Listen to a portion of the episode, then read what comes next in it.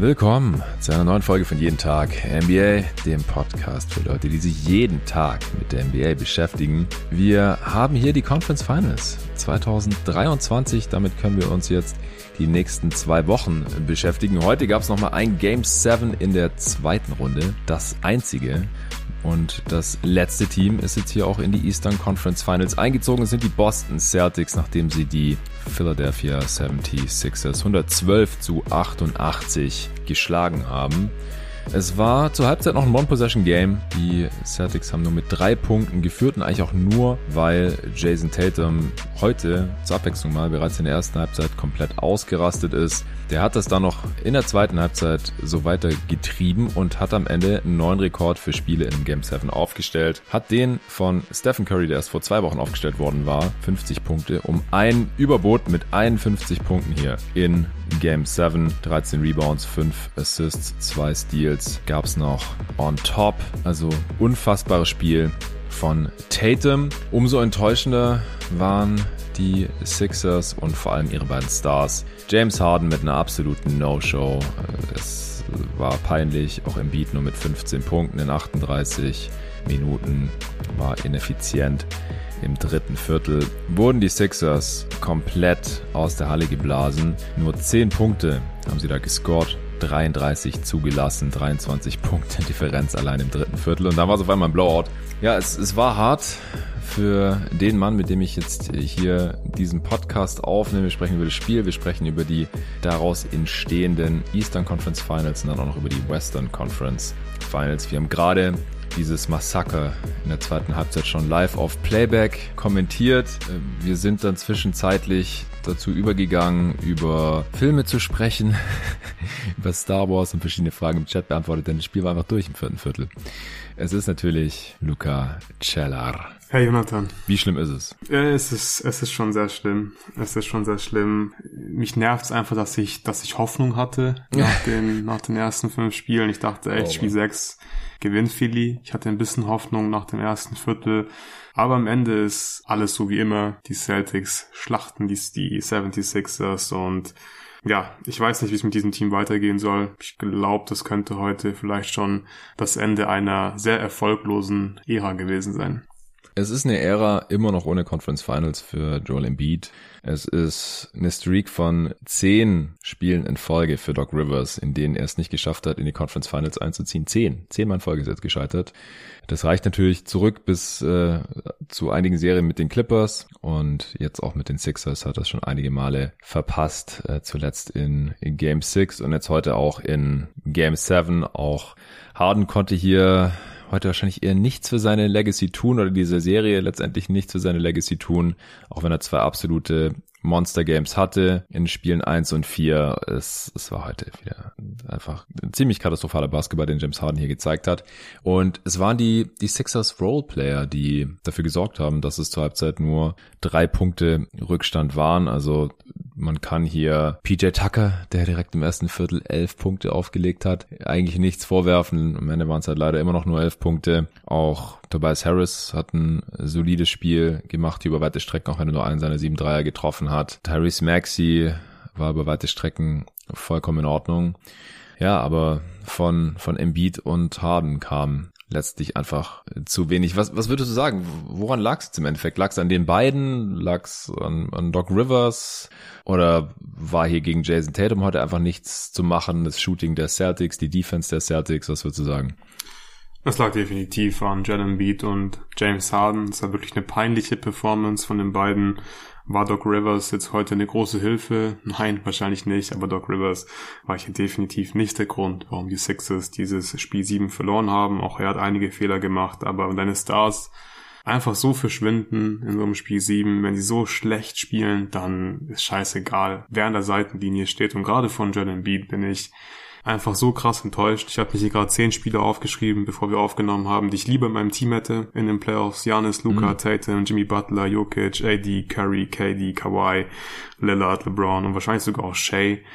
Also, ich glaube, du kannst mit ihm einfach nicht als erste Option im tiefen Playoff-Run starten. Wir haben es jetzt wieder gesehen.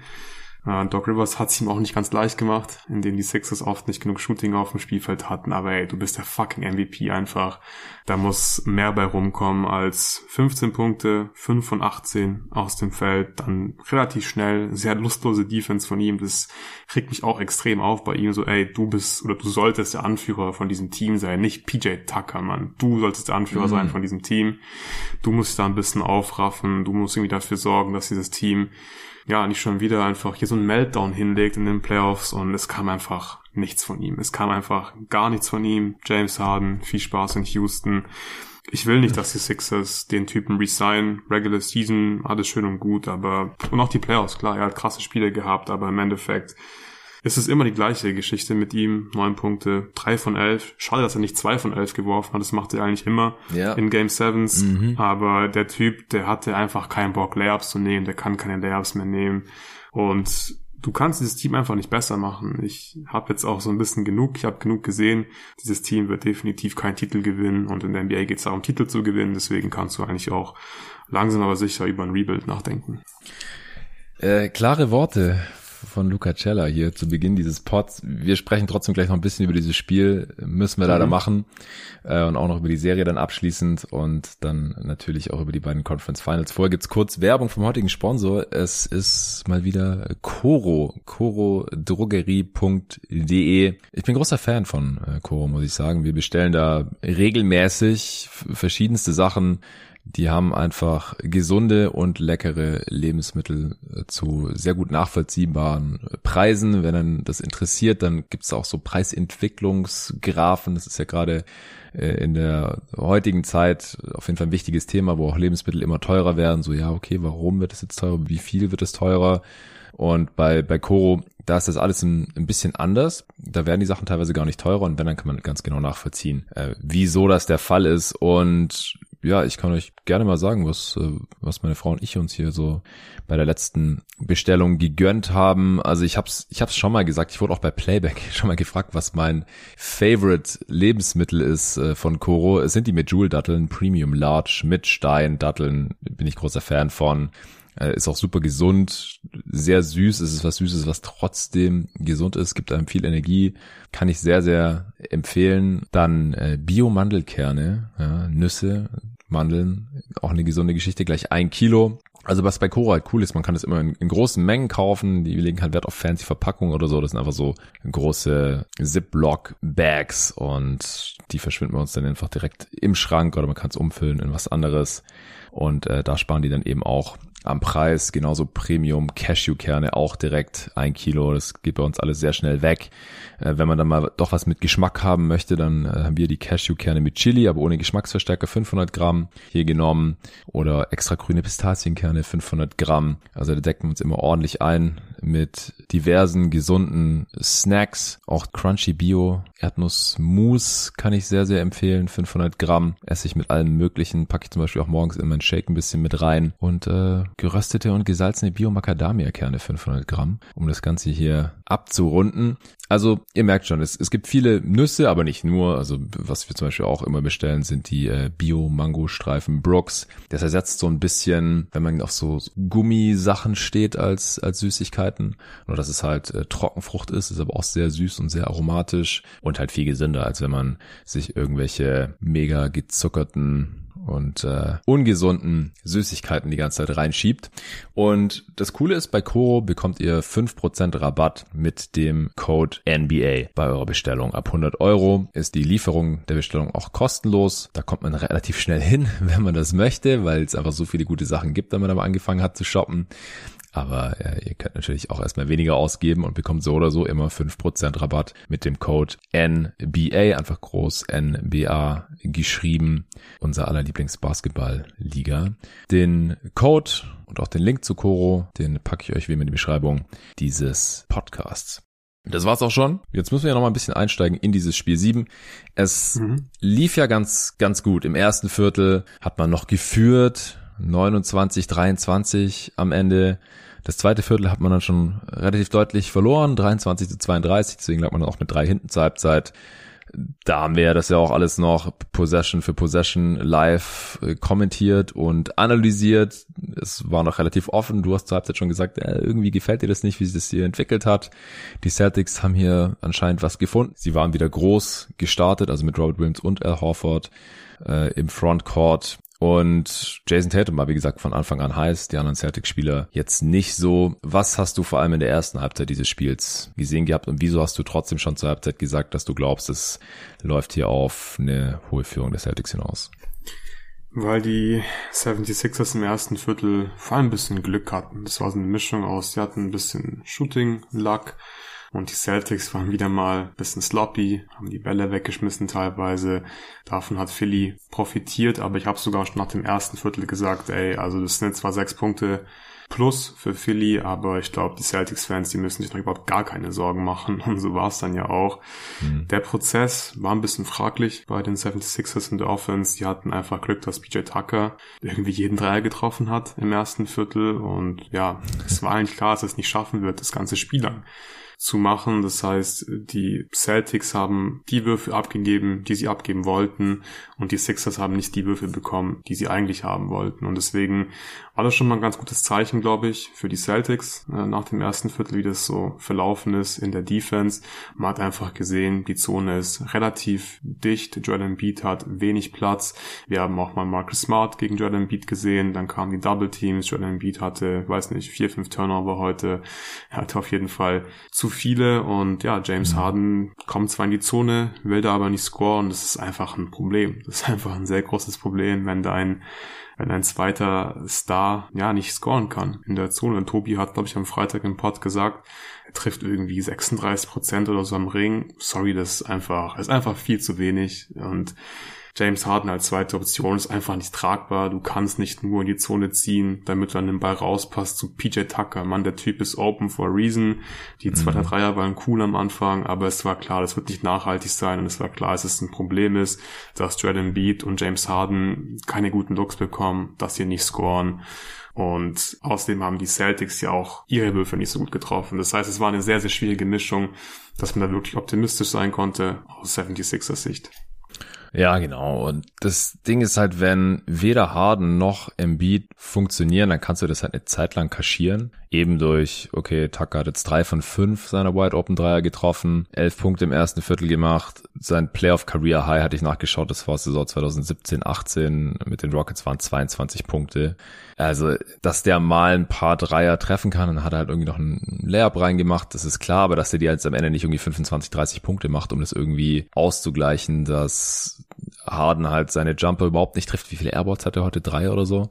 Ah, mindestens. Und auch das bei Embiid die Jumper gar nicht fallen. Auch der wurde schon wieder geblockt von Horford, ähm, hatte vier Turnovers bei einem Assist. Also das, das läuft dann halt einfach nicht. Also selbst Maxi, wenn der irgendwie explodiert mal für 30 Punkte, dann ist es ja, weil er halt die Lücken nutzt, die Harden und oder Embiid halt reißen in der Defense, dass die halt irgendwie einen Vorteil kreieren, die Defense zum Rotieren bringen und dann ist Maxi irgendwie frei und kann dann halt irgendwie einen Closeout attackieren oder wenn er mega frei ist, den Dreier einfach nehmen oder geht in Transition oder sowas. Das haben wir halt alles nicht gesehen. Die Celtics Defense war einfach von Anfang an da. Die haben super rotiert, die haben nicht jedes Mal dasselbe gemacht, genau das, was wir vor dem Spiel auch besprochen haben, was du auch mit Tobi am Freitag im Supporter-Pod besprochen hast zu der Serie. Die Celtics haben das Personal, um jede defensive Coverage, die man sich ausdenken kann in dieser Liga, zu spielen. Und das haben sie ja heute auch gezeigt. Wir haben auch wieder Drop-Defense gesehen, aber dann haben sie auch mal geswitcht. Sie haben gescram-switcht. Sie haben gedoubled, wenn Embiid im Post-Up Richtung Zone gekommen ist. Es gab, gab dann ständig Turnovers oder einen schweren Wurf. Und das, das konnten sie halt nicht dauerhaft dann irgendwie ausgleichen.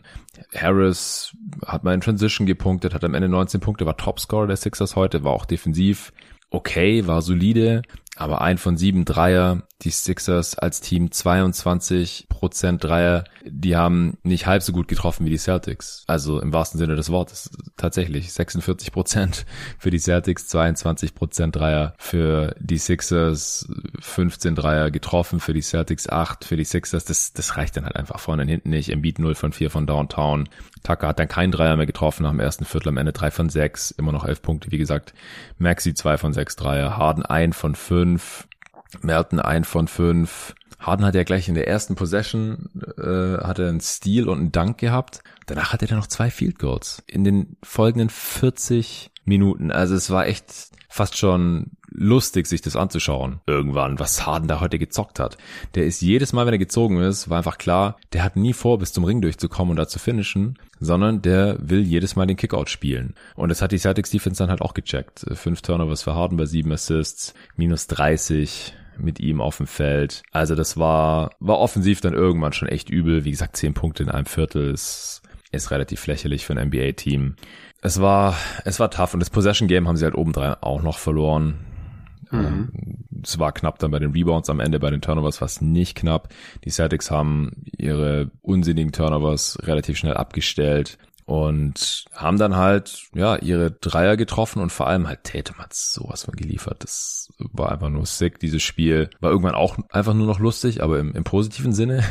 er hat sich halt leichte Würfe rausgespielt und die Taffen noch on top getroffen. Hat 35 Shooting Possessions für seine 51 äh, Punkte gebraucht, 6 seiner 10 Dreier getroffen, 11 von 14 Freiwürfe, 11 von 18 seiner Zweier getroffen, egal gegen wen, die Pull-Ups eingenetzt. Es, es war einfach nur, nur noch sick irgendwann. Aber es, es war schon auch irgendwie nötig, weil ansonsten war keiner von den Celtics jetzt offensiv wirklich richtig gut. Also Jalen Brown hat den miesen Start, hat sich dann irgendwann gefangen, hat am Ende dann 25 Punkte aus 21 Shooting Possessions, was auch effizient ist. Und ansonsten hat nur noch Malcolm Brockton zweistellige Punkte, 12 Punkte aus 14 Shooting Possessions ist nicht geil. White war 1 von 4 aus dem Feld. Smart heute nur 7 Punkte, Robert Williams 6. Horford hat 6 Punkte, 2 von 6 aus dem Feld, waren beides Dreier. War auch wichtig, dass er die heute genommen hat weil das war ja auch in der Serie irgendwann so ein bisschen ein Problem für die Celtics geworden, dass Embiid ihn dann nicht mehr respektiert hat und erst nicht bestrafen konnte. Was war im letzten Spiel? Nur von sieben oder war das im vorletzten? Horford. Auf jeden Fall. Ja, ja. ja. Auf jeden Fall über die Serie halt 25 Prozent seiner Dreier getroffen gehabt vor Spiel sieben und er hatte dann im letzten Spiel auch irgendwann aufge aufgehört, sie zu nehmen.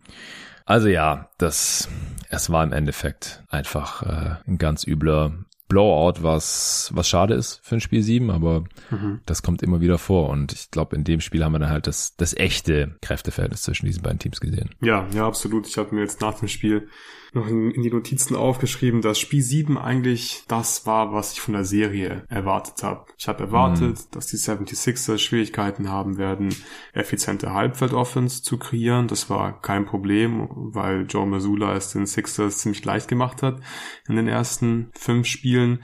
Und ich dachte auch nicht, dass die Sixers die, die Celtics im Halbfeld ansatzweise verteidigen können. Dafür haben die Celtics eigentlich zu viel Creation, zu viele Spieler, die zum Korb ziehen können, zu viel Shooting, Five Out, ekliges Matchup für Philly. Philly hat overperformed in der Defense über die gesamte Serie, würde ich sagen. Sie haben es gut gemacht. Sie haben gekämpft. Aber heute haben wir es gesehen. Also heute haben wir es gesehen, wenn Boston nicht einfach nur Isolation spielt und den Beat halt weghelfen kann von Horford und die Würfe am Ring blocken kann, sondern wenn die Celtics mal ein Pick and Roll laufen, wenn sie vor allem Jordan Beat in ein Pick and Roll involvieren, dann wird es plötzlich viel schwerer für Philly diese Actions zu verteidigen. Und Robert Williams hat jetzt kein krasses Spiel gemacht, wenn man sich mal den Boxscore anschaut. Sechs mhm. Punkte, drei von sechs aus dem Feld, fünf Rebounds. Ja, nicht spektakulär, kein Block. Aber ich fand den ziemlich gut heute auch wieder, auch gerade offensiv. Das habe ich mit Tobi auch im Freitag besprochen. Der bringt einfach nochmal neue Komponente rein in die Offense. Er ist halt ein Lob-Threat. Der hat einen riesen Catch-Radius. Und es war echt schwer für ihn, Beat die Pick-and-Roll zu verteidigen, weil die Screen-Navigation ist nicht gut. Das heißt, Tatum hat Platz. Tatum kann werfen, der kann passen, der kann zum Korb ziehen. Also hast du da schon mal ein Problem. Und dann kann er halt einfach den Lob-Pass spielen zu Robert Williams. Hat mir sehr gut gefallen, als die Celtics dann aufgehört haben, so viel ISO zu spielen, mehr Pick-and-Roll gespielt gespielt haben. Irgendwann hat Philly sogar Tatum so halbherzig gedoppelt. Dachte ich mir auch so, okay, mhm. alles klar, jetzt äh, schickt dich hier irgendwie so halbherzige Double Teams raus. Super, äh, richtig gute Idee. In einem Eastern Conference Finals, nicht, ah, Finals, schön wär's, in einem Zweitrunden-Matchup, Game 7. Mhm, Semifinals. Das ist einfach ja. viel zu billig, viel zu billig. Ein Pass, ein extra Pass, offener Dreier. Boston ist besser, Boston ist viel besser und Boston hat völlig verdient gewonnen. Ja, sie haben halt endlich mal ihr Potenzial ausgeschöpft. Das äh, Haben sie in diesen Playoffs noch nicht so oft gemacht. Also nicht mhm. über vier Viertel. Heute haben sie es mal durchgezogen. Sie haben schon sechs Spiele gegen die Hawks gebraucht gehabt. Das war mindestens eins zu viel, wenn nicht zwei. Sie haben gegen die Sixers sieben Spiele gebraucht. Das war auch wieder eins zu viel, wenn nicht zwei, würde ich behaupten. Also gerade Spiel eins war halt relativ peinlich, dass sie da verloren haben zu Hause, obwohl Embiid nicht gespielt hat. Harden sah gegen die Drop Defense halt aus wie Prime Harden. Und danach mussten sie irgendwann mal dann wieder klarkommen, dass im Beat dabei ist und jedes Spiel besser ist. Aber dass da mehr drin ist, das, das habe ich hier im Pod ja auch x-mal gesagt. Das war irgendwie offensichtlich und ich bin auch ganz froh, dass sie es heute mal gezeigt haben und ich hier nicht aus wie der letzte Idiot. Also wenn jetzt hier ausgeschieden wären, dann hätte man halt behaupten können, ja, eigentlich wären die Celtics besser gewesen, da wäre mehr drin gewesen. Aber sie haben uns leider nicht gezeigt und Jason ja. Tatum ist eigentlich auch besser als, als das, was wir in den letzten drei Spielen jeweils im ersten Viertel gesehen hatten. Und äh, Nico hat sich ja schon dazu hinreißen lassen, in der letzten Folge Tatum bei den Playoff-Enttäuschungen zu nennen. Ich glaube, das, ja, hat sich jetzt auch wieder erledigt, nachdem er heute den Rekord aufgestellt hat. Und auf der anderen Seite, ich will jetzt hier Nico ja auch nicht trashen oder sowas, er hat auch gesagt, dass er den Sixers nicht die geringste Chance gibt.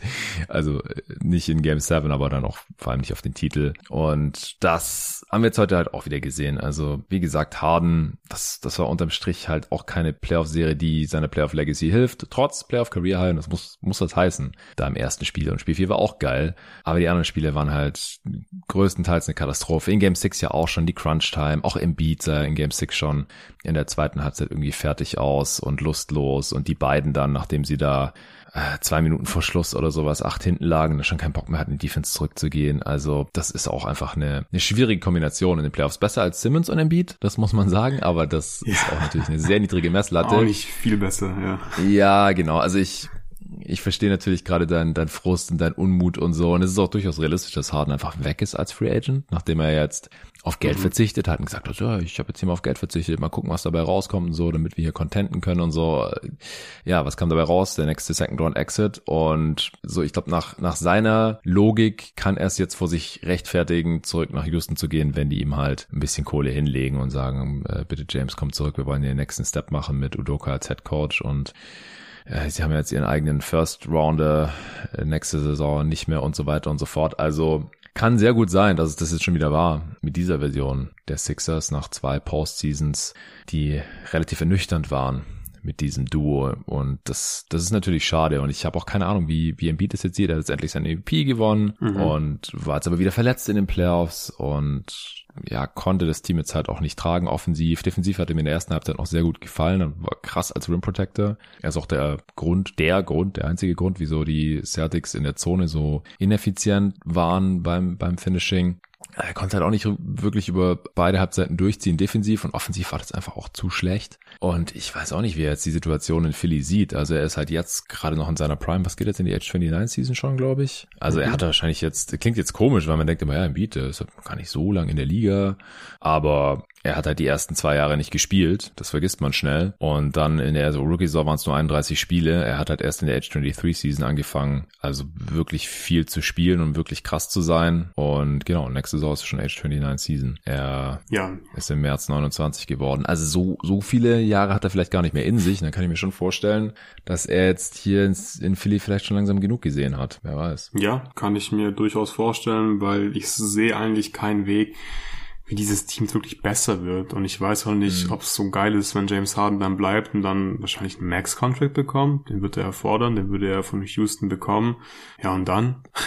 Also es wird ja nicht besser bei James Harden. Du mhm. kannst dieses Team dann generell wahrscheinlich eher nicht verbessern. Du kannst nicht viel verändern. Und was macht ihr dann? Nochmal in der zweiten Runde raus für die nächsten zwei Jahre. Ja gut, das glaube ich, können sich alle Beteiligten sparen. Und ich glaube, man muss tatsächlich ernsthaft über ein Rebuild früher oder später nachdenken. Vielleicht ist es auch eine Overreaction von mir, aber ich sehe einfach keinen Weg, wie dieses Team realistisch einen Titel gewinnen kann. Ja, also ich, mir fällt es gerade auch sehr schwer, muss ich schon sagen. Also ich, ich kann das auf jeden Fall verstehen. Also, dass du dem dem Process nicht mehr trustest, um, um den Slogan nochmal hier zu bemühen. Doc Rivers wäre jetzt halt wahrscheinlich der einfachste Hebel, dass man sagt, so, äh, das war's jetzt hier, Glenn, mach's gut. Glaubst du, er ist weg? Ich hoffe es, ich hoffe es und ich glaube es auch. Also, ich habe gerade eben ja gesagt, du kannst eigentlich dieses Team nicht wirklich verändern. Du hast wenig Möglichkeiten. Welche Möglichkeit hast du immer, richtig den Coach auszutauschen? Und ich mhm. denke, das werden wir auch in den nächsten 48 Stunden erfahren. So ähnlich wie bei Monty Williams, dass Doc Rivers ja. nicht länger der 76ers Head Coach ist. Ja, gute Zeiten für Coaching Free Agents, glaube ich. Die können sich jetzt ja. hier bald aussuchen, ob sie lieber Janis oder Booker und KD oder Embiid. Also ich glaube, man muss das mit Joy dann relativ schnell klären, wenn man den Coach gefeuert hat. So, ey, äh, was sollen wir nicht mit einbeziehen im nächsten Coach? Oder wird sie mhm. vielleicht bald weg. Also ich denke, das wird sich bald klären. Ich finde, das zeigt aber halt auch mal wieder so, dass sich immer schnell Situationen ergeben, dass jede Offseason irgendein Superstar das Team wechseln will. Und es wird auch diese Offseason wieder der Fall sein. Ich wäre schockiert, wenn nicht. Und äh, Joel Embiid ist hier auf jeden Fall die naheliegendste oder eine der naheliegenden äh, Alternativen. Also ich glaube auch, dass er dass er weg sein sollte. Äh, kurz zu Monty Williams vielleicht, weil die Hörer sich wahrscheinlich auch fragen, so was ich davon halte. Ich, ich hatte es ja gefordert schon im Pod. Also der aufmerksame Hörer, der wird wissen, dass ich jetzt eigentlich zufrieden damit bin, dass Monty Williams entlassen wurde. Lieber Ende mit Schrecken als äh, Schrecken ohne Ende. Ich glaube, wir haben jetzt genug Playoff-Serien gesehen, in denen Monty Williams ausgecoacht wurde. Wie gesagt, ich bin ihm echt sehr, sehr dankbar, dass er mit den Suns diesen großen Schritt gegangen ist vom Lottery-Team zum Contender, im Prinzip innerhalb von zwei Saisons. Es gab diese Übergangssaison mit Ricky Rubio als Point Guard und dann, als man in der Bubble ungeschlagen war, 8 zu 0 und trotzdem knapp an den Playoffs gescheitert ist. Das, das war cool und dann in der folgenden Saison mit Chris Paul direkt in die Finals, weil ja, der Weg relativ angenehm war, sage ich jetzt mal. Aber wir haben dann schon damals eigentlich erste Anzeichen gesehen, dass jetzt nicht der beste Playoff-Head Coach ist. Letzte Postseason war dann katastrophal gegen New Orleans schon mehr Spiele gebraucht, als man eigentlich hätte sollen. Man konnte es vielleicht noch irgendwie auf die Booker-Verletzung schieben oder so. Schlechtes Matchup. Ah, da, das, das hat mir auch schon nicht so besonders gut gefallen. Ehrlich gesagt wurde da von seinem ehemaligen Assistant Willie Green schon ausgecoacht. Und dann von Jason Kidd gegen die Mavs und dann wie man da auch in Game 7 untergegangen ist. Konnte man vielleicht noch sagen, so ja, irgendwie, manche im Team hatten Covid, man weiß nicht so genau, äh, was da jetzt genau abgelaufen ist, was das Problem war. Und ich würde jetzt halt sagen, nach dieser Postseason kann man halt spätestens sagen, Montevideo ist einfach kein guter Playoff-Coach. So, die Adjustments sind nicht gut genug, nicht überzeugend, sie kommt zu spät, er reagiert mehr als er agiert, Line-Up-Management ist eine absolute Katastrophe. Es war kein einfacher Job, echt nicht, vor allem nicht diese Saison. Aber ich glaube, es, es war einfach Zeit. Es äh, kann eigentlich nur besser werden in den Playoffs und mit Booker und KD musst du halt auch diese Jahre, die du jetzt noch hast, maximieren. Und deswegen bin ich voll okay damit. Geiler Regular Season Coach, guter Coach, um, um den nächsten Schritt zu gehen für ein junges Team. Ich bin mir auch sicher, dass er noch eine Chance bekommt irgendwo. Cooler Typ nach allem, was man so hört. Er ist mir auch sympathisch. Aber wenn man jetzt Contender sein möchte, dann braucht man jemand anderen. Und in Philly ist es eigentlich genau dasselbe. Also ich glaube, wir haben jetzt auch mittlerweile einfach gesehen, Doc Rivers ist ein ganz komischer Coach, guter Regular Season Coach guter Coach, wenn dein Team das der klare Underdog ist. Also es passt ja auch wieder wie die Faust aufs Auge, dass sie halt ohne Embiid dann da Spiel 1 in Boston klauen. Aber dass er mit einem Team des Contender sein will, eigentlich regelmäßig enttäuscht in den Playoffs. Das war mit den Clippers so, das war zu den Sixers wieder so und seit den Celtics hat er in den Playoffs eigentlich leider nichts mehr Nennenswertes gerissen. Ja, stimme ich dir zu 100% zu und wir können gerne zu den Previews kommen von mir aus. Ja, let's do it. Ähm, lass doch gleich mal im Osten bleiben. Ja, ganz kurz. Miami ich bin Heat, so ja. ein Clown einfach. Ich bin so ein Clown. Ich hatte mich hier oh. wirklich vor dem Spiel vorhin aufgeschrieben, Heat gegen Eastern Conference Finalist Nummer zwei. Dann habe ich mir aufgeschrieben, gegen Boston. paar Notizen gemacht, gegen Philadelphia. paar Notizen gemacht. Den Philly-Part hätte ich weglassen müssen. Das äh. war einfach klar, dass die Sixers hier nicht gewinnen werden. Ja, einfach zu viel Hoffnung gehabt vor Spiel 7. Ja, ja, jetzt kommen jetzt äh, Mach dich mal nicht so runter hier. Ich muss auch zugeben, ich habe es dir noch geschrieben und Full Disclosure, ich habe äh, ein paar Taler auf die Sixers gesetzt. Lag aber auch eher an der Quote, weil die war über drei und das fand ich dann schon ein bisschen übertrieben. Im Endeffekt war es natürlich gerechtfertigt. ähm, und ich, ich habe mich auch witzigerweise mit meiner Frau drüber unterhalten. Ich habe gesagt, so, wenn die Celtics gewinnen, dann wird halt jeder sagen, ja, war ja klar. Aber irgendwie haben die Sixers halt doch eine Chance und ich vertraue den Sixers halt, äh, den Celtics halt noch nicht so zu 100 Prozent. Und aber im Endeffekt muss man es halt schon zugeben, dass es irgendwie eigentlich klar war und und äh, deswegen hättest du dir die, die Preview für, für Sixers Heat wahrscheinlich ja. echt sparen können. Ähm, ja, Heat von Platz 8 in die Eastern Conference Finals haben die Knicks relativ überzeugend geschlagen. Wie ich finde, so ein bisschen dagegen gestemmt hat sich da noch Jalen Brunsons individuelle Klasse, aber der Knicks Kader war letztendlich dann doch ein bisschen zu begrenzt, gerade was halt Spacing und Shooting angeht. Das war gegen die Cavs noch nicht so das Problem, weil die da irgendwie noch begrenzter waren. Aber die, die Heats sind schon ein solides Playoff-Team, die von allem irgendwie gerade so genug haben. Genug Creation, genug Shooting, genug Defense und vor allem halt richtig krasses Coaching, die das, was das konstant maximiert mit Eric Spolstra das ist halt so der Playoff-Coach, den sich jeder wünscht. So, die, Im Team scheint jeder seine Rolle zu kennen. Jeder Rollenspieler überperformt irgendwie. Jeder funktioniert in seiner Rolle. Man verteidigt richtig gut und äh, kann verschiedene Schemes sehr gut ausführen. Der Gegner weiß nie so genau, was da kommt. Dann wird ein Spiel fast die ganze Zeit Zone gespielt, im nächsten Spiel dann gar nicht mehr. Und es funktioniert alles irgendwie. Man hat einen tough, tough, tough, tough MFer in äh, Jimmy Buckets, der seit er umgeknickt ist irgendwie nicht mehr so krass drauf zu sein scheint, war es aber gegen nichts auch irgendwie nicht nötig. Bam ist sehr, sehr inkonstant, was das Scoring angeht, aber natürlich auch ein heftiger äh, Defender, gerade natürlich im, im Switch. Und auf der anderen Seite haben wir jetzt diese Boston Celtics, von denen ich immer nicht so genau weiß, was ich von denen halten soll. Sie sind natürlich eigentlich massiver Favorit, haben natürlich Heimvorteil, haben jetzt nochmal gezeigt hier in diesem Spiel, was defensiv möglich ist. Äh, es, es wird spannend, es ist das Rematch von letztem Jahr und von 2020 in der Bubble. Allgemein haben wir jetzt hier wieder die Bubble Conference Finals. Alle vier Teams von damals in Ost und West haben sich durchgesetzt. Auch wenn die Teams natürlich ganz anders aussehen als damals teilweise. Ja, was, was erwartest du von der Serie, Luca? Ja, die Heats sind Underdog in der Serie. Ziemlich klar sogar. Und ich finde es extrem schwer einzuschätzen, was wir von Miami sehen werden. Mich würde es nicht komplett überraschen, wenn Miami gewinnt. Beziehungsweise sie können sie sicher definitiv gewinnen. Ich glaube, ein wichtiges Matchup ist das auf der, auf der Bank. Ich glaube, ähm, Masula ist ein, ist ein großes Mismatch für Spolstra. Ich denke, der wird ähm, Masula schon echt outcoachen. Reicht das am Ende? Da bin ich mir nicht sicher. Und die zwei X-Faktoren bei, bei Miami sind für mich zum einen das Shooting. Sie haben in der ersten Runde jeden Dreier getroffen, in der zweiten Runde nur 31 Prozent ihrer Dreier. Das ist zu wenig, das wird nicht reichen gegen Boston. Ja. Und dann eben die Performance von Jimmy Butler. Du hast eben angesprochen, seit der Verletzung nicht mehr, nicht mehr ganz so krass wie in der, wie in der ersten Runde. Und ich glaube, was heißt ich glaube, es ist einfach, glaube ich, ein Fakt. Wenn die Würfel nicht fallen und Jimmy Butler nicht Himmy Butler ist, dann wird es einfach sehr schwer. Und das ist halt jetzt vor der Serie, finde ich, sehr schwer einzuschätzen. Wie gut wird Jimmy sein? Wie gut werden die ja. Würfel fallen? Wenn beides passt, wird es eine spannende Serie. Wenn nicht, sind die Celtics, glaube ich, einfach zu gut. Ja, ich glaube, so kann man zusammenfassen. Es, gen genauso wie vor der Serie gegen Knicks, da habe ich auch gesagt, boah, ich weiß gar nicht, was ich hier erwarten soll. Aber das sind halt auch zwei Teams, die eher auf Augenhöhe waren zu dem Zeitpunkt, dachte ich. Und ich habe gesagt, ja, Zweifel setze ich auf die Heat, Heat in sieben, Jimmy macht halt im Zweifel, jetzt waren keine sieben Spiele nötig, sondern nach sechs war das Ding durch und so vom Leistungsniveau her hat sich eigentlich eher angefühlt wie eine Serie, die nur fünf Spiele braucht, weil Spiel 2 hat Jimmy Butler nicht mehr gespielt der erste Sieg der Knicks in New York. Und die Heat hätten es trotzdem fast gewonnen. Und dann haben sie halt noch eins gewonnen, wo halt mal Barrett, Randall und Brunson gleichzeitig funktioniert haben. Und das ist jetzt halt hier schon wieder eine ganz andere Story. Also Butler hat gegen die Knicks in der gesamten Serie ein Dreier getroffen, eins von neun. Da muss natürlich wieder mehr gehen, das ist klar. 25 Punkte hat er im Schnitt gemacht. Das, das wird nicht reichen gegen die Celtics. Auf der anderen Seite haben wir halt gesehen, letztes,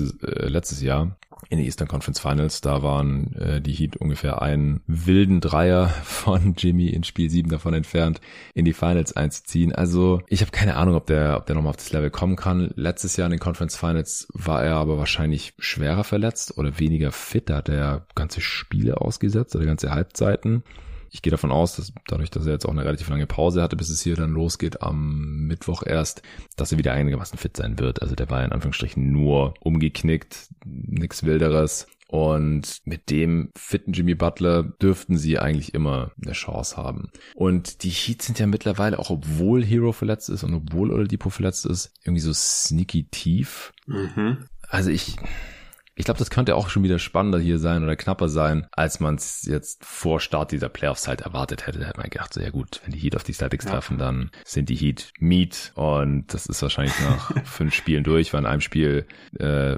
tritt Jimmy Butler durch und ist Himmy und in den anderen Vieren gewinnen die Celtics relativ easy. Ich bin echt, also ich kann halt auch nicht einschätzen, ob die Celtics jetzt die Heat von Anfang an ernst nehmen oder ob es halt so läuft wie gegen die Sixers in Spiel 1. Da haben sie auch zugegeben, ja, nachdem wir erfahren haben, dass Joel nicht spielt, haben wir es nicht mehr so sie wirklich ernst genommen, hat Horford zugegeben. Und äh, gegen die Hawks, die Hawks haben sie auch nicht wirklich ernst genommen, weil die halt schon im Kopf in der zweiten Runde waren oder noch weiter.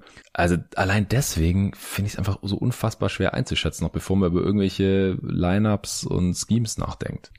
Ja, ja, ich finde das gerade eben ein gutes Stichwort genannt, und zwar Tiefe. Und ich stimme dir zu, Miami war bislang sneaky tief, aber ich frage mich wirklich, wie viele Spieler wirklich spielbar sind gegen die Boston Celtics. Mhm. Um Kevin Love mache ich mir extrem große Sorgen, diesen Matchup. Wen soll Kevin Love verteidigen? Ja, vielleicht Al Horford, dann kann er aber ja. viel Pick and Roll spielen, ist schwierig.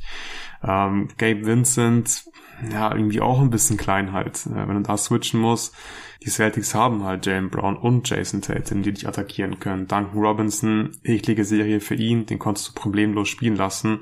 Eigentlich gegen die Knicks, der wurde zwar gehuntet, aber die Zone konntest du dicht machen. Gegen New York konntest du von überall helfen. Kannst du nicht machen gegen die Celtics. Die sind individuell so viel besser als New York.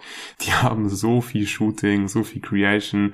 Das ist eine ganz andere Hausnummer. Und ich glaube, gerade defensiv wird Miami schon Probleme haben. Aber wahrscheinlich, wahrscheinlich wird Spoelstra wieder irgendwas aus dem Hut zaubern. Ich unterschätze die Heats, ja, seit, mm. ich weiß nicht, acht Monaten jetzt ungefähr, glaube ich, irgendwie so.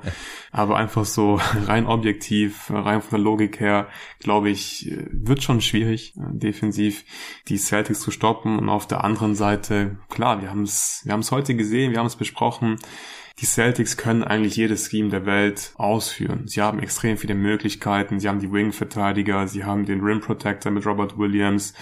Ähm, ja, ich glaube, die können die Heater schon vor Probleme stellen. Jimmy Butler muss halt ausrasten. Kann er machen? Wie wahrscheinlich ist es, dass er es konstant machen kann in der in der ähm, Seven Game Series dann wirklich vier, fünf Mal, ich weiß nicht, 40 Punkte macht keine Ahnung, keine Ahnung, schwierig einzuschätzen. Aber ich hoffe, dass es eine spannende Serie wird und ich würde es nicht komplett ausschließen, auch wenn ich die Celtics hier ganz klar favorisiere in diesem Matchup.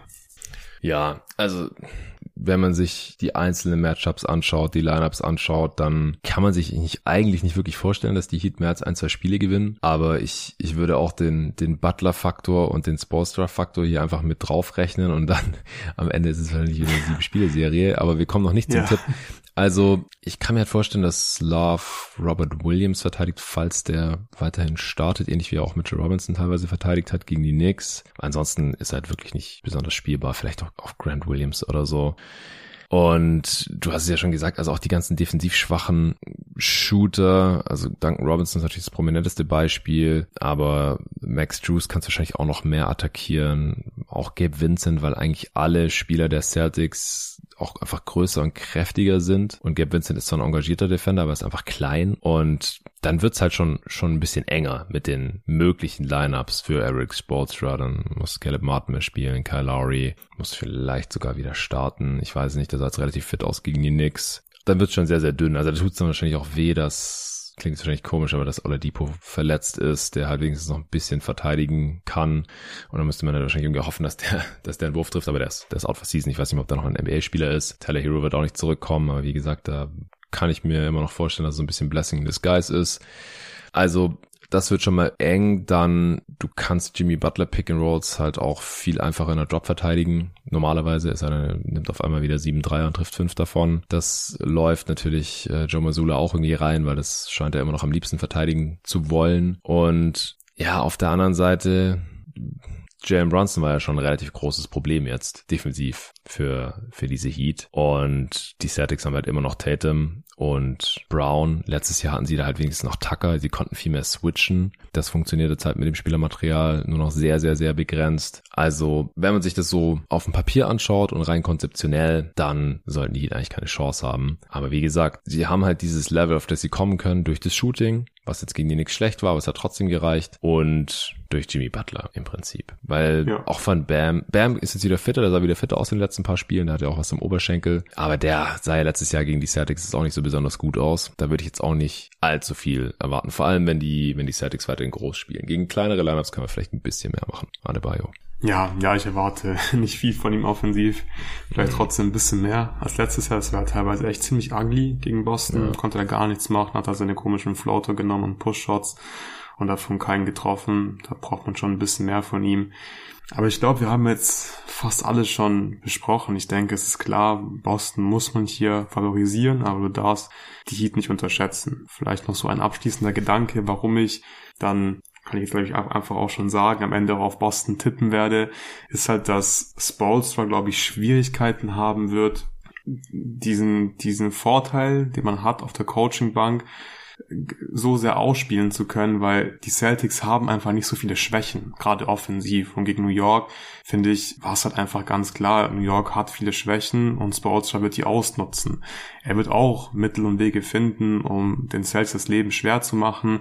Aber ich glaube, am Ende werden die Celtics einfach zu viel Shooting haben und zu viel individuelle Klasse. Das kann dann auch kein Spoelstra, glaube ich, wettmachen. Ich kann mir vorstellen, dass er natürlich versuchen wird, wie jeder Headcoach das Leben für Jason Tatum so schwer wie möglich zu machen mhm. und Brown eher zum Creator zu machen, weil das kann er immer noch nicht so richtig gut. Aber das ist halt auch schon, äh, wird schon langsam dünn. Also Jalen Brown ist jetzt halt nicht äh, gerade Julius Randle oder irgend oder RJ Barrett oder so, wo man sich halt freut, wenn er in die ISO geht. So ist es wirklich nicht. Ich habe jetzt gerade noch mal auf die Serienstats der letzten Eastern Conference Finals geschaut. Die drittmeisten Punkte hat tatsächlich Victor Oladipo gemacht für die Heat. Das ist tough. Und das waren 9,7 im Schnitt. Und der war mies ineffizient, 90 Offensivrating. Uh, Bam hat 15 Punkte pro Spiel gemacht, aber er war auch einfach viel, viel zu, zu zögerlich uh, mit seinen eigenen Abschlüssen. Das war ja in diesen Playoffs bisher teilweise auch schon wieder so. Jetzt war zuletzt gegen die Knicks war er deutlich aggressiver. Vor allem im letzten Spiel hat er in der ersten Halbzeit, glaube ich, 17 Punkte gemacht, aber in der zweiten ging er auch schon wieder nichts mehr. Also er ist so ein bisschen der X-Faktor für mich, für Miami. Äh, ich kann mir vorstellen, dass er besser ist als letzte Saison. Vielleicht, weil er auch einfach fitter ist jetzt. Mal sehen. Also er hat jetzt schon zuletzt gegen die Knicks aggressiv seinen Abschluss gesucht und mit Selbstbewusstsein mhm. seine, seine Jumper da auch genommen und so. Er muss natürlich halt auch einfach am Korb ein bisschen was machen. Vor allem während ja. die Celtics halt kleiner spielen. Und Jimmy Butler hat 26 Punkte pro Spiel gemacht letztes Jahr hat seine Dreier eigentlich nicht getroffen mit 29 Prozent. Die ganze, das ganze Heat-Team hat nur 30 Prozent seiner Dreier getroffen, die Celtics 35 Prozent. Es war trotzdem eine Seven-Game-Series. Also es, es muss wahrscheinlich nicht alles perfekt laufen. Sie haben wahrscheinlich weniger Margin for Error, weil sie defensiv eigentlich nicht auf demselben Level sind ohne PJ Tucker. Ah, aber ja, ich, ich bin ultra gespannt. Es, es könnte leider auch eine einseitige Serie werden, wenn die Celtics jetzt bei den Sachen bleiben, die sie gefunden haben. Aber das vermag ich halt immer noch nicht zu beurteilen. Ob da jetzt so ein bisschen der Knoten geplatzt ist und ob sie von Anfang an genug Respekt haben vor den Heat und keinen Bock haben, da jetzt auch über sieben Spiele zu gehen oder ob sie jetzt wieder einfach Spiele haben, wo sie zwei Viertel lang chillen, drei Viertel lang chillen oder ein Viertel lang chillen, einfach nicht komplett durchziehen von vorne bis hinten. Und wenn äh, jemand wie Jimmy Butler halt äh, ein bisschen Blut leckt, dann, dann holt er auch gnadenlos die Siege. Das hat er jetzt einfach schon oft genug gezeigt. Und ich hoffe einfach, dass Butler fit ist und dass wir eine geile Serie haben. Ja, das hoffe ich auch. Sollen wir zu den Predictions kommen? Ja, ich sag Celtics in sieben. ich sag auch Celtics in sieben, aber Tendenz Nein. zu Celtics in sechs. Okay, okay. Schön, dann äh, gehen wir rüber in den Westen. Ich habe schon mit dem Nico ein bisschen oh, ja. über mhm. Nuggets Lakers gesprochen. Äh, auch eine faszinierende Serie. Also da kann ich Absolut. mir auch alles Mögliche vorstellen. Vielleicht so ein bisschen, also zumindest sehe ich so ein bisschen die Feuertaufe für Nikola Jokic, weil wenn er sich gegen dieses Team auch durchsetzen kann, die deutlich mehr Rim Pressure haben als die Phoenix Suns und deutlich mehr Alarm machen in der Zone an beiden Enden des Feldes, wo Anthony Davis spielt, der der beste Defender dieser Playoffs ist bisher, wo LeBron spielt, der nicht derselbe LeBron ist vor drei Jahren, wie vor drei Jahren, aber der immer noch Akzente setzen kann. Und wenn es drauf ankommt, anscheinend halt auch immer noch aggressiv sein kann, ja, dann, dann wird es ein richtiger Test für Jokic, gerade in, in der Defense, aber auch in der Offense. Und ich kann mir, ich kann sehen, dass die Nuggets gewinnen. Aber wenn LeBron und AD fit bleiben können, dann wird es auf jeden Fall nicht einfach. Also die, die Lakers haben auch deutlich mehr Creation als die Suns zum Beispiel. Also die starten ja zuletzt mit LeBron, AD und dann eben mit Schröder neben Reeves und D'Angelo Russell. Das heißt, wenn LeBron oder AD zu irgendjemandem passen, die können alle dribbeln, die können alle einigermaßen werfen. Das ist ist auch nicht einfach zu verteidigen, wenn du, gerade wenn du Nikola Jokic in der Mitte hast. Also die, die Nuggets haben den Heimvorteil natürlich als First Seed und die haben auch einen echten Heimvorteil, sind aber auswärts auch echt nicht besonders gut. Sie haben Phoenix jetzt einmal schlagen können in Game 6, konnten Game 7 somit vermeiden. Die Lakers haben aber schon seit Ewigkeiten nicht mehr zu Hause verloren. Die haben noch kein Playoff-Spiel in LA verloren und haben die letzten, was ich weiß es nicht mehr, acht Regular Season Games oder so auch gewonnen gehabt in LA. Also hier kann ich mir auch vorstellen, dass es in verschiedenste Richtungen geht und ich bin sehr, sehr gespannt auf deine Texte der Serie. Ja, ich freue mich äh, unglaublich auf diese Serie. Du hast mit Nico ja auch schon ein bisschen über das Matchup gesprochen zwischen AD und Jokic. Es wird faszinierend sein und auch generell einfach. Das sind zwei verschiedene Styles einfach von den beiden Teams. Wir haben mhm. Denver mit dieser krassen Offense, mit viel Movement, viel Shooting, viele Cuts. Nikola Jokic natürlich noch als als einfach wahrscheinlich der beste offensive Hub einfach, den man sich so vorstellen kann, der auch einfach so krass scoren kann, wenn er muss. Hat er auch schon gezeigt in den Playoffs mit wie viel? 53 Punkten gegen deine ja. Phoenix Suns. Der Typ ist einfach insane. Und auf der anderen Seite haben die Lakers, die bislang defensiv einfach komplett dominant waren in den Playoffs. Und ich würde gerne bei dem Matchup anfangen, Jokic gegen AD. Das finde ich wirklich super faszinierend. Und die erste Frage ist, Jokic muss AD verteidigen, oder? Ich sehe da eigentlich kein anderes Matchup. Aaron Gordon kann ich mir nicht wirklich vorstellen. Äh, ich glaube, der wird eher LeBron verteidigen. Oder siehst du irgendwie hm, Gordon gegen AD? Ja, also die Matchups, ich habe mir da auch schon den Kopf drüber zerbrochen, weil es ist irgendwie alles nicht so geil für Denver, weil mhm. Jokic sollte AD eigentlich nicht verteidigen müssen. Und du kannst ihn aber auf niemand anderen abstellen, außer Vanderbilt spielt auf einmal wieder mehr und startet vor allem wieder. Aber ich äh, sollte Darwin Ham einfach nicht machen. Das wäre so ein easy, easy way out eigentlich. Äh, und dann brauchst du aber halt jemanden, der stattdessen AD verteidigt. Das muss dann eigentlich Aaron Gordon machen, weil Kentavious Caldwell Pope oder MPJ auf LeBron willst du halt eigentlich auch nicht. Es könnte ja. jetzt natürlich sein, dass die Lakers ähm, das ein bisschen verkacken, sowohl halt von vom Lineup-Management her, Darwin Ham, dass er halt irgendwie oft einen Spieler aufs Spielfeld stellt, wo dann, den dann Jokic einfach nehmen kann, der das einfach nicht wirklich abused. Ich kann mir auch vorstellen, dass Jokic vielleicht Hachimura verteidigt oder so, weil du willst ja dann auch nicht irgendwie ständig die Offense über Hachimura laufen lassen, sei es jetzt als Screener oder sogar als Ballhändler oder in der Eis oder irgendwas, um das, um dann Jokic mit in die Action zu involvieren. Äh, und auf der anderen Seite, wenn dann halt LeBron von einem unzu, eigentlich theoretisch unzureichenden Defender verteidigt wird, und der dann aber halt die Hälfte der Spiele nur an der Dreilinie chillt und irgendwelche Würfe chuckt, dann kommst du wahrscheinlich sogar irgendwie damit durch. Aber mhm. die Standard-Matchups, wenn die Lakers so starten wie zuletzt, die gefallen mir wirklich nicht für Denver. Und da gibt's dann auf jeden Fall Wege für die Lakers, das komplett zu abusen, ja. Ja, genau, genau, dann gehe ich mit. Ähm, aber auf der anderen Seite finde ich es, natürlich kann AD Jokic verteidigen, also so halbwegs halt. Ich glaube, niemand kann Jokic verteidigen, aber AD mhm. kann da wahrscheinlich so mit den besten Job machen gegen ihn. Aber es wird auch viel schwerer als in den beiden Serien zuvor. Gegen Memphis und gegen Golden State konnte AD, konnte AD einfach oft absinken in die Zone. Die Lakers konnten von zwei, drei Spielern teilweise weghelfen. Das ist nicht der Fall gegen Denver. Denver hat Shooting, sie haben die Cutter, sie haben auch das offensive System dazu, dass sie auch diese gute LA-Defense wirklich vor Probleme stellen können und ey, die kann ich einfach absinken, glaube ich, gegen Jokic. Dafür ist er zu gut als Passer, zu gut auch als einfach Jumpshooter. Der hat äh, diesen komischen Floater, die Push-Shots, alles. Das wird schon schwer. Ich glaube, das ist dann eher so eine Strategiefrage. Will sich LA lieber von Jokic schlagen lassen und sie verteidigen ihn einfach one-on-one -on -one und machen dann äh, die anderen Spieler einfach zuspielen, hard deny, versuchen die Cuts gut zu verteidigen ja. oder spielen sie es irgendwie in Anführungszeichen normal und gucken einfach mal so ein bisschen, was passiert. Aber klar, vom Bauchgefühl her würde ich sagen, dass das schon so einen kleinen Vorteil für LA gibt, weil ich einfach überhaupt nicht mag, dass Jokic halt vielleicht AD verteidigen muss und da gibt es einfach einige Situationen, wo ich da so ein bisschen schwarz sehe für Denver und Jokic, gerade im Post-Ups zum Beispiel allein schon was die Fouls angeht, ganz, ganz schwierig, mm. weil diese Downscreen-Actions, die Lakers ja sehr viel für, für AD laufen, dass sie dann in der Ecke einen Downscreen stellen, dann kann AD zum Korb curlen. Weiß ich auch nicht, wie Jokic das verteidigen mm. möchte. Und selbst wenn Aaron Gordon AD hat, Aaron Gordon ist ein geiler Verteidiger, aber wahrscheinlich einfach ein bisschen zu klein, glaube ich, um AD zu verteidigen. Ja. Deswegen, ja, kleiner Vorteil für LA wahrscheinlich so ganz objektiv, aber es kann sein, dass Jokic einfach offensiv so gut ist, dass er dann insgesamt einfach den größeren Impact hat. Und für AD wird es, glaube ich, echt tough, weil er muss wieder offensiv dominant sein und defensiv. Ja. Und jetzt kommt halt Nikola Jokic und nicht irgendwie Kavan Looney oder so, von dem du absinken kannst und in der Zone chillen kannst. Ja, ja, auf jeden Fall. Also ich meine, ja, es klingt jetzt natürlich total komisch, aber es rächt, rächt sich, glaube ich, so ein bisschen, dass die Lakers keinen spielbaren Big Body sonst haben im Roster. Also Guter kannst ich halt auch an Dwight Howard gedacht heute. Ja, kann man mal in Taiwan anrufen? Ist der available? Ich weiß es nicht. Nee, äh, er hätte natürlich schon am ersten, dritten im Roster stehen müssen, damit er überhaupt einsetzbar ist in den Playoffs. Und sie haben halt Tristan Thompson gesigned. Und das ist halt wahrscheinlich fünf Jahre zu spät jetzt oder so. Also sonst hättest du den halt für 10 Minuten reinschmeißen können oder so. Man muss halt dran denken, ja, vor drei Jahren, ich habe es mit Nico ja hier im Pod auch besprochen in der letzten Folge, da hat AD fast zehn Punkte mehr im Schnitt gemacht als Nikola Jokic. 31, irgendwas zu 21, irgendwas. Und das war aber halt auch so, weil Edi nicht die ganze Zeit Jokic verteidigen musste und er war noch drei Jahre mhm. jünger.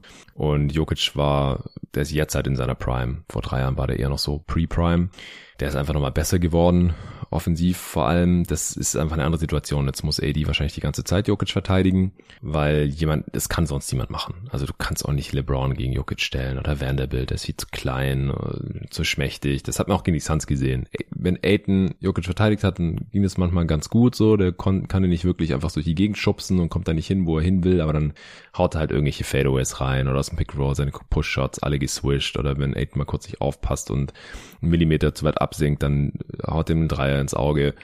Und AD ist noch bessere Defender als Aiton natürlich, aber es ist einfach eine unfassbare Aufgabe. Und ich würde auch dazu tendieren, Jokic eher One-on-One zu verteidigen. Das hat mir eigentlich am besten gefallen, als die Suns das gemacht haben. Gut, dann macht mhm. er halt 50, aber, und es war ein knappes Spiel, die hätten es auch gewinnen können, aber sie haben es halt verloren. Und es lag halt schon daran, dass die Suns dann halt die anderen Spieler der Nuggets im Griff haben. Und das können die Lakers auch, die haben ja noch bessere individuelle Defender, als die Suns es hatten. Und AD ist individuell auch noch besser als Aiton. Und AD ist einer der besten Spieler der Liga darin, Fouls zu vermeiden. Er muss dann halt einfach nur die Energie haben, das durchzuziehen. Und da habe ich halt ein bisschen meine Fragezeichen bei Anthony Davis. Es ist kein Zufall, dass er offensiv nur jedes zweite Spiel liefert und defensiv, ja, so halt auch immer wieder Spiele dazwischen hat, wo halt nicht ganz so pervers verteidigt wie sonst. Und da ist halt die Frage, wie oft können die Lakers sich das leisten, dass er offensiv eher 15 als 30 Punkte macht und wie oft können sie sich leisten, dass er halt mal vielleicht nicht bei 100% ist in der Defense und er kommt halt auch durch keine Serie ohne irgendeine Art von Verletzung, ohne irgendwie mal kurz in den Lockroom zu gehen oder ohne irgendwie mal länger auf dem Boden zu liegen, sich irgendwas festzuhalten oder questionable zu sein fürs nächste Spiel und so. Also AD ist der wichtigste Spieler in dieser, dieser Serie für die Lakers. Mit Abstand. Also wenn der nicht bei 100% ja. ist, dann haben sie keine Chance. Ja, ja, das hat, das hat Nico ja auch schon, glaube ich, mehrmals auf Twitter gepostet. Wenn Lee der beste Spieler ist im Spiel, dann gewinnen die Lakers. Wenn nicht, dann gewinnen sie nicht. Und ich mhm. glaube, das wird wieder genauso ablaufen gegen Denver.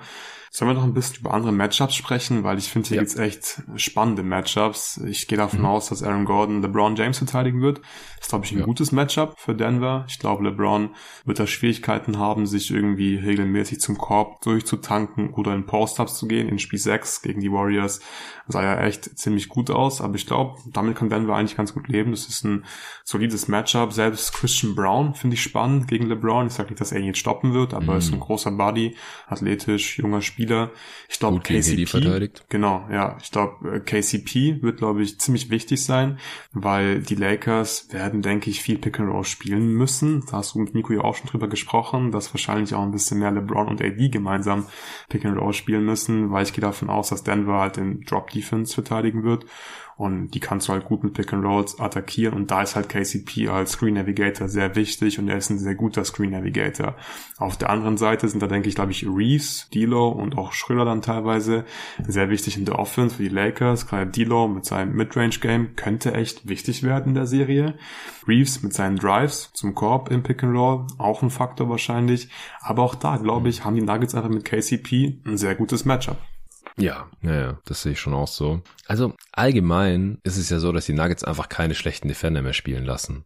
Und deswegen funktioniert die Defense. Also Reggie Jackson spielt nicht, Thomas Bryant spielt nicht. Die sind alle rausgeflogen aus der Rotation. Haben teilweise schon in der Early Season keine Minuten mehr gespielt. Und deswegen gibt's da wenig Schwachstellen, die man jetzt wirklich konstant attackieren kann. Man muss dann halt einfach ja. davon ausgehen, dass ähm, ja man immer irgendwie Jokic in eine Action involvieren kann. Und es war ja auch so, wenn Phoenix gepunktet hat, dann war es entweder äh, okay, Booker hat einfach über die Defense drüber geworfen oder KD hat mal so jedes zweite Spiel oder im Endeffekt war es halt, weil man Jokic irgendwie in die Action involviert hat und der dann halt gefehlt hat, entweder in der Backline oder in der Rim Protection oder er war halt irgendwo noch unterwegs im Niemandsland oder jemand musste irgendwo hin zum Doppeln ein Feuer löschen und dadurch ist halt ein offener Wurf entstanden.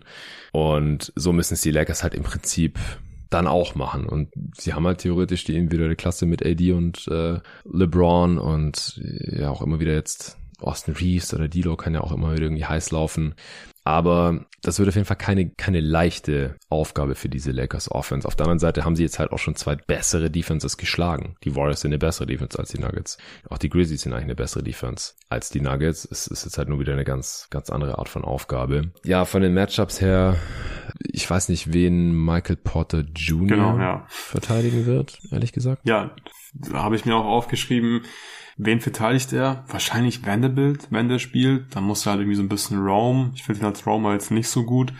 Und wenn die Lakers halt mit ihrer Free Guard Lineup gehen, also Dilo, Schröder und Reeves, dann wird es glaube ich ein bisschen eklig für Michael Porter Jr., aber ja, ja mein Gott, ich glaube, es ist klar, dass Denver jetzt nicht gewinnt, weil sie defensiv dominant sind. Sie müssen defensiv einfach nur überleben und in der Offense dann halt liefern. Ich meine, offensiv sind sie einfach so gut und da mache ich mir eigentlich relativ wenig Sorgen, auch wenn die Lakers krass sind. Ich glaube, Denver ist einfach verdammt gut und die werden es auch zeigen in der Serie gegen die Lakers. Ja, es ist vielleicht ein bisschen bezeichnend, dass wir jetzt schon zwei Spieler Wernerbild verteidigen lassen wollten. Und der wird vielleicht nur ja. zehn Minuten pro Spiel spielen. Also das wird wahrscheinlich nicht ganz aufgehen. Und ansonsten, wenn der halt dann, also AD sollte er auch eigentlich nicht verteidigen und mhm. LeBron auch nicht. Und dann muss er halt einen Guard verteidigen. Und dann kannst du aber jedes Mal einfach Pick and Roll mit diesem Guard laufen lassen. Egal ob es jetzt Schroeder ja. oder Reeves oder D-Low, die haben dann da ihre helle Freude. Also da bin ich super gespannt drauf. Die Frage ist halt auch so ein bisschen, wie lang brauchen die Lakers, bis sie das alles auseinandernehmen. Ich glaube, mit LeBron ist halt eine Frage der Zeit, also nicht ob, sondern wann, weil wenn Darwin Ham das halt nicht machen lässt, dann nimmt LeBron das halt in seine eigene Hand. Das sehen wir ja immer wieder seit tausend Jahren, dass er dann einfach auf die Jagd geht. Aber da ist dann halt auch die Frage, wie oft kann er das halt machen? Wie, wie oft kann er das noch bringen? Und dann hast du ja gerade schon gesagt, man muss halt mehr Punkte machen als die Nuggets, um sie zu schlagen. Äh, das ist natürlich immer so, aber die Nuggets können halt verdammt viele Punkte machen, wenn es drauf ankommt. Also das ist schon eine sehr schwer zu stoppende äh, Maschinerie und da wird natürlich auch einiges von Jamal Murray abhängen. Also bei Murray bin ich auch so ein bisschen zwiegespalten, was seine Playoffs bisher angeht. Er hatte schon krasse Highs, aber auch heftige Lows, wo er dann halt gefühlt 10 3 in Folge über zwei Spiele nicht getroffen hat. Er überdreht dann manchmal trotzdem so ein bisschen, gerade in so einem direkten Matchup mit Booker hatte ich oft das Gefühl, dass es so ein bisschen was Persönliches ist und dass er es dann halt auch höchstpersönlich regeln wollte und dann so ein bisschen overdribbelt und so ein bisschen Tunnelblick bekommt und so. Ich meine, unterm Strich kennt Jokic und er sich in- und auswendig. Das Two-Man-Game ist, äh, sucht seinesgleichen in dieser Liga und er ist auch ein solider Defender und so. Er, er wird schon eine gute Serie spielen. Die Frage ist halt auch so ein bisschen, wie gut, also gerade halt auch sollte AD Jokic einigermaßen im Griff haben, äh, dann muss Murray halt offensiv liefern oder auch MPJ, wenn er, damit er spielbar ist und defensiv er nicht wirklich ein Matchup hat, dann muss er halt offensiv liefern, damit er unterm Strich ein Net Positive ist. Also das sind halt auch noch Dudes, auf die habe ich ein besonderes Augenmerk.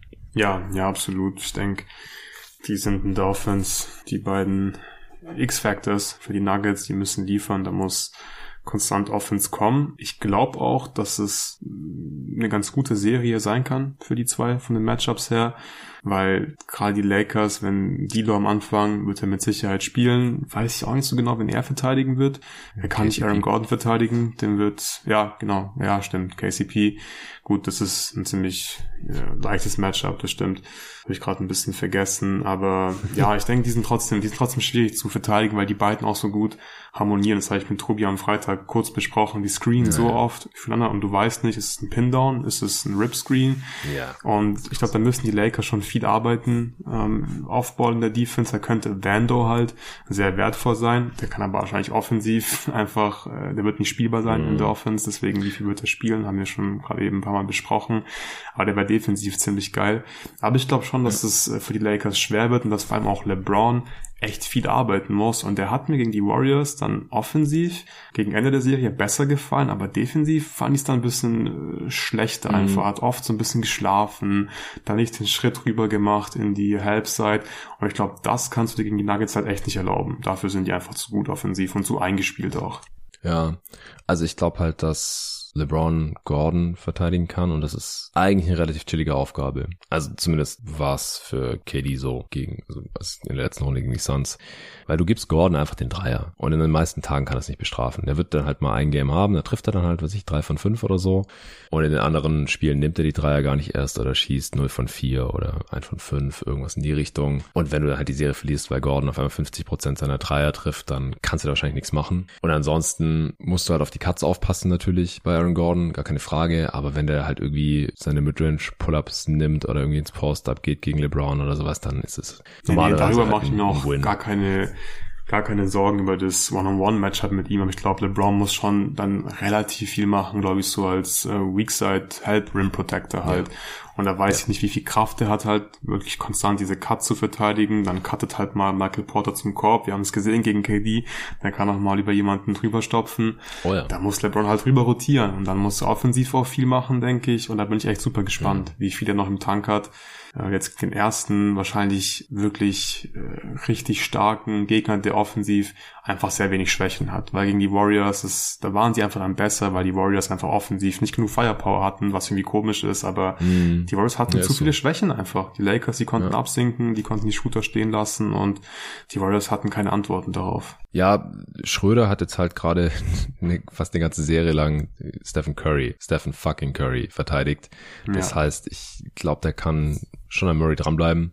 Und ja, Dilo dann halt auf, auf KCP, wie gesagt, und Reeves muss dann wohl MPJ verteidigen wahrscheinlich. Das ist halt mhm. auch ein bisschen tough, so vom, ja. vom Größenunterschied her. Ich frage mich, ob Darwin Ham eventuell im Verlauf der Serie vielleicht Rui für Dilo starten lässt oder so, einfach damit die Matchups ein bisschen mehr Sinn machen, aber das ist dann halt auch wieder ein easy way out für die Nuggets, weil wie gesagt, dann kann halt MPJ einfach Rui verteidigen oder sogar Jokic Rui verteidigen und in der Defense da ein bisschen chillen. Aber dann ist halt die Frage, wie gesagt, wer nimmt so lange AD, macht's dann Gordon. Also da sind noch ein paar Fragezeichen, was die Lineups angeht. Ich denke ansonsten, was die Rotation angeht, ist es relativ klar geworden bei beiden Teams, was mhm. so die sieben, acht Mann sind, wenn es um die Wurst geht. Bei den Lakers ist es halt gerade Lonnie Walker. Solange der so weiter spielt, ist es auch okay. Ich kann mir auch vorstellen, dass sich da dann nochmal irgendjemand anderes in Vordergrund spielt, falls der irgendwann mal nicht mehr funktioniert. Aber ansonsten haben wir jetzt, glaube ich, auch schon, also zumindest alles, was ich mir so überlegt hatte, besprochen. Hast du noch irgendwas zu der Serie? Ja, ich glaube, äh, Tiefe wird eine Rolle spielen. Die Rollenspieler werden wichtig sein, weil ich finde, beide Teams sind tief. Das hast du ja auch mit Nico besprochen.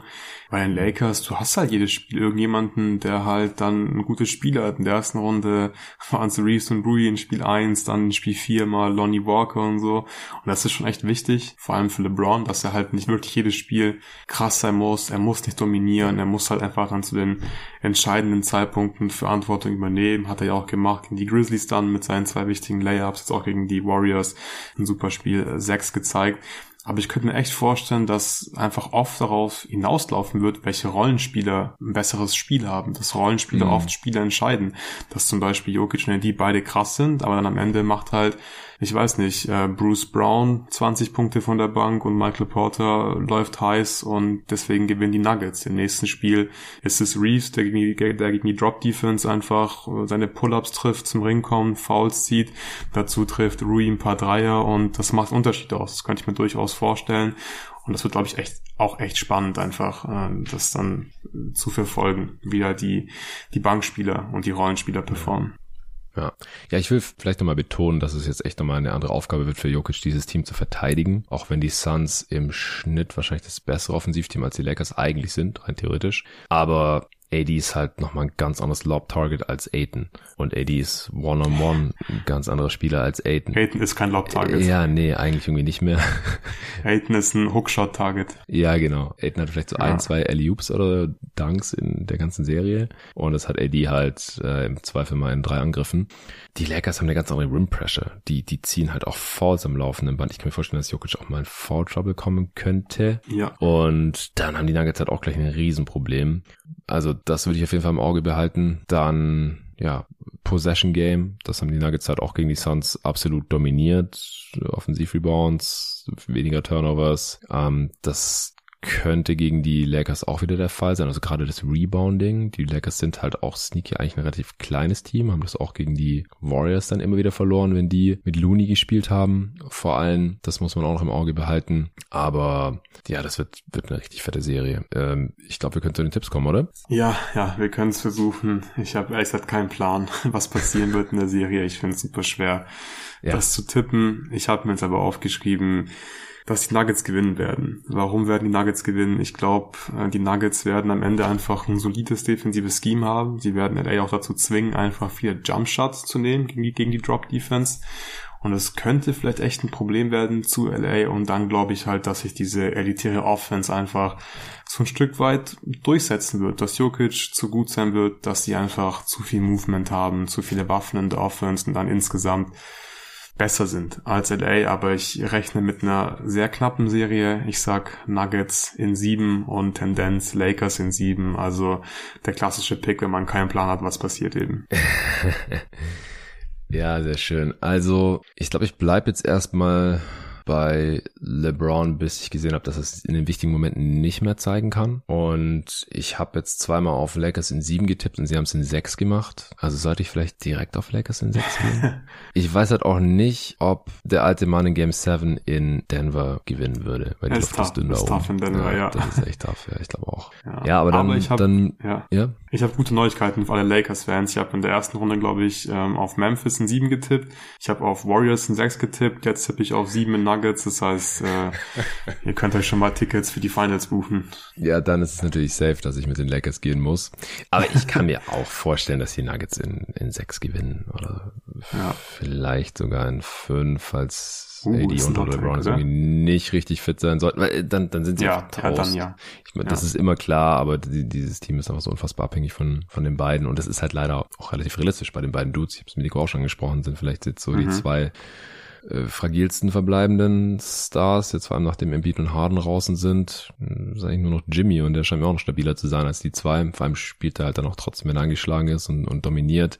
Also ich kann mir ja alles möglich vorstellen, aber ich, ich sag Lakers in sechs und sollten die Nuggets gegen fitte Lakers in sechs gewinnen oder sowas, dann wird's auch allerhöchste Zeit, glaube ich, äh, mal Nikola Jokic zu reevaluieren, weil dann konnten sie ihn offensichtlich nicht defensiv konstant genug abusen und er hat offensiv absolut dominiert. Würde mich jetzt auch nicht wundern, aber die Lakers sind auf jeden Fall nochmal ein ganz anderer Test als die Wolves und die Suns bisher. Ja, ja, definitiv.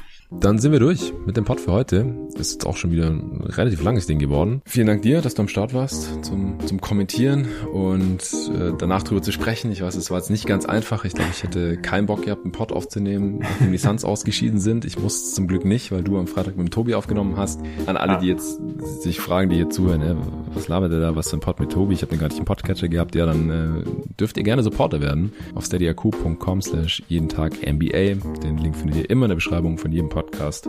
Da könnt ihr gerne eine Mitgliedschaft abschließen, dann hört ihr alle Pods und wir haben jetzt hier wirklich durchgezogen. Seit dem Play-In kam jede, jeden Tag ein Pod, außer an zwei Tagen, glaube ich. Also das sind dann jetzt auch so 28 Pods in 30 Tagen oder so. Und das ist ja auch das Schöne an den Playoffs. Also ich, ich ziehe mir jede Nacht alle Games live rein. Ich habe jetzt auch außer an zwei, drei Tagen immer alles live kommentiert und habe auch vor, das weiter so zu machen.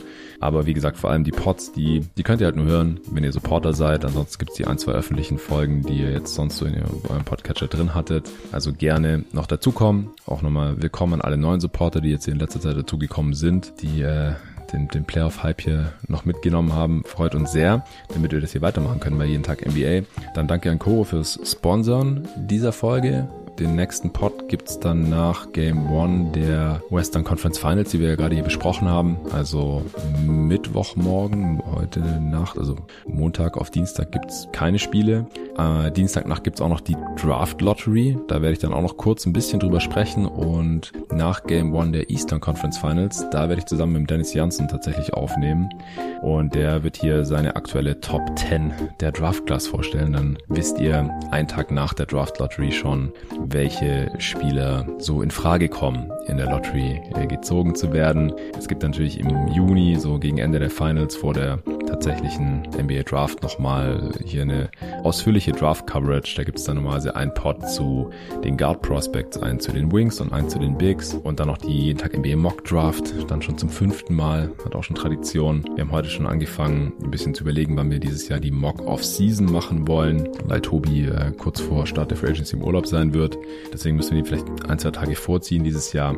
Also da ist dann auch einiges geboten demnächst und auch in dieser Woche. Ich bin ab dem Wochenende dann ein paar Tage im Ausland unterwegs. Ich bin auf den Geburtstag eingeladen. Ich habe aber abgecheckt, dass ich dort auch eine stabile Internetverbindung haben werde und deswegen werde ich natürlich auch die Conference Finals weiter verfolgen und möglichst jeden Morgen im Pod aufnehmen. Ansonsten äh, wird es nächste Woche auch zwei Pods äh, von und mit Luca geben. Also hier geht's genauso weiter wie bisher auch im Grunde mit der NBA Coverage hier in den Playoffs, dann auch in den Conference Finals, natürlich auch in den Finals und Richtung Draft und Offseason. Ich freue mich schon drauf. Danke fürs Zuhören und bis dahin.